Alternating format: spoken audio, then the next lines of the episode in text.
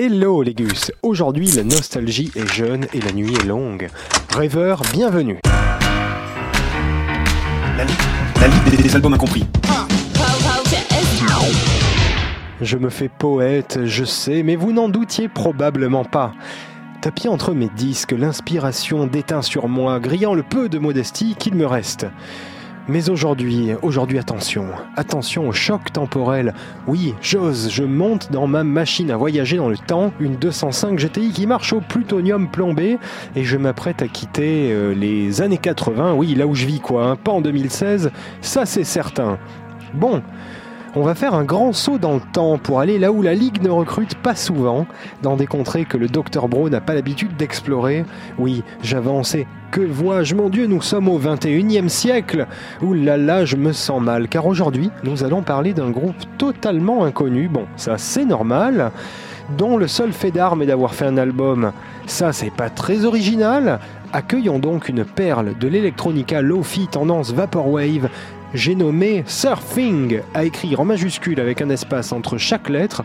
Oui, sinon c'est pas drôle. Et leur album sorti en 2012. Si, si, vous avez bien entendu, 2012, dont le titre résume parfaitement leur musique Deep Fantasy.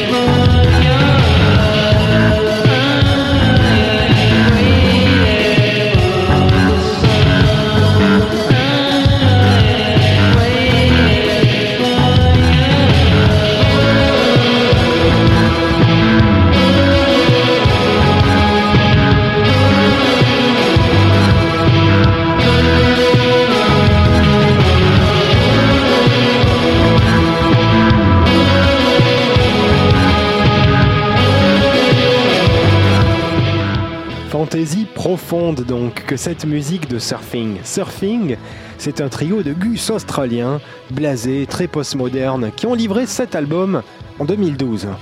Sur le titre que nous venons d'entendre, Sénégal, on pourrait se croire propulsé dans un stage de Sonic 2 entre des sprites 8 bits et les boucles entêtantes d'un chanteur neurasthénique qui n'aurait de réalité que dans un futur dystopique amorphe. Mais je m'éloigne.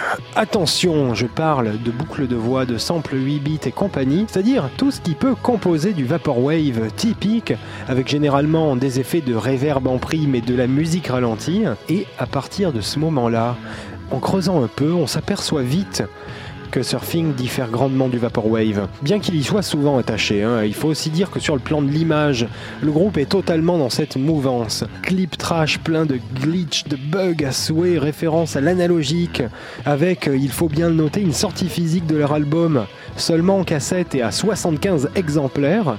Tout de même, hein, pour un label qu'ils ont créé mais qui n'a pas poursuivi sa route, bon, inutile de chercher pourquoi. Ils ont aussi fait, c'est intéressant à noter pour leur histoire, une toute petite série de vinyles de mais en 2016, soit 4 ans après la sortie de l'album, ce qui témoigne bien de la persistance underground de cet opus, mais comme je vous le disais, leur musique est bien plus éclectique qu'elle n'y paraît, et cet album bien plus complexe.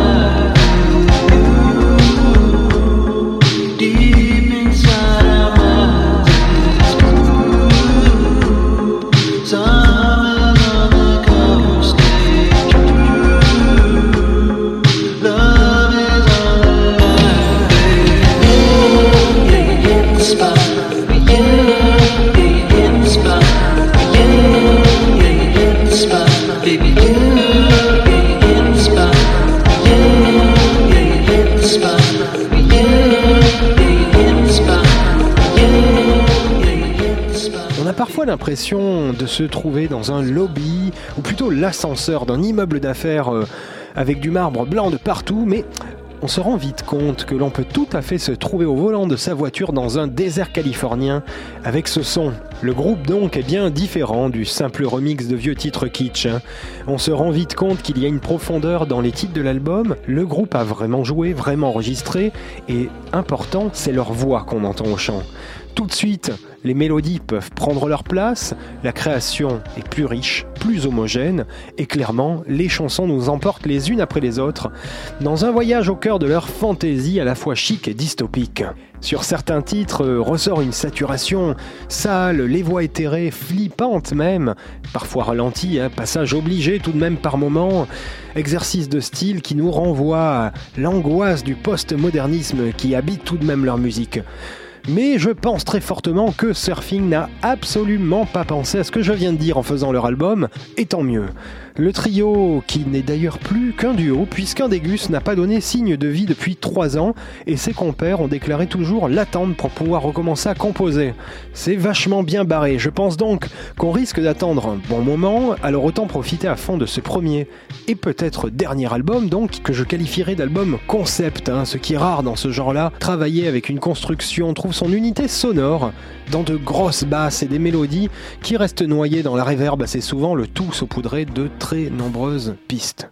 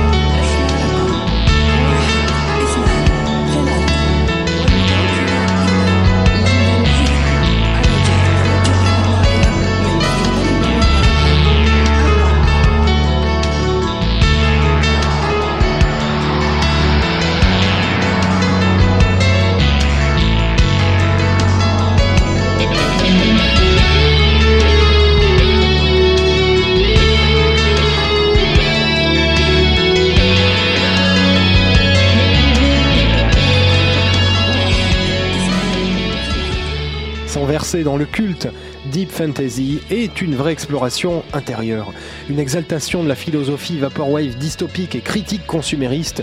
Oui, je m'emporte, tout autant qu'un voyage planant grâce à une construction assez parfaite et envoûtante, sans vraie datation en fait, sans vrai début ou fin, plutôt comme une boucle qui se rejouerait avec le même entrain bancal à chaque tour, comme une invitation à l'aventure intérieure à chaque écoute de manière hypnotisante. En effet, dans l'esprit de ce début et de cette fin bouclée de manière bancale, l'album se termine sur Kill the Man, qui donne une impression de soleil couchant, une fin de journée chargée de regrets, un retour de vacances.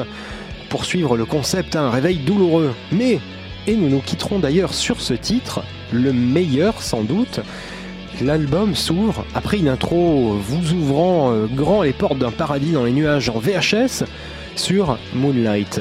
Titre qui démarre très très intelligemment sur un couinement de porte. À vous de savoir si elle s'ouvre, si elle se ferme et surtout de quel côté de la porte vous vous tenez. Ça, Légus, je vous laisse seul pour répondre à cette question, avec ce titre qui n'en finira jamais, je dis bien jamais de vous faire voyager, in the moonlight sans doute. Débranchez vos téléphones, coupez Internet et vos smartphones, faites pivoter les persiennes, installez-vous sur la méridienne et plongez dans cet océan frais. Deep Fantasy, sous-estimé album dont le genre n'a aucune importance, on s'en fout, prévaut par ces chansons qui ne sont pas de la simple électro, aux tonalités qui sentent l'ailleurs, mais celui qu'on explore tout seul. En attendant la prochaine, parce qu'on va quand même se retrouver, restez un peu connectés quand même hein, sur la page Facebook de la Ligue des Albums Incompris et retrouvez tous les épisodes de la Ligue en réécoute disponibles sur radiocampusparis.org.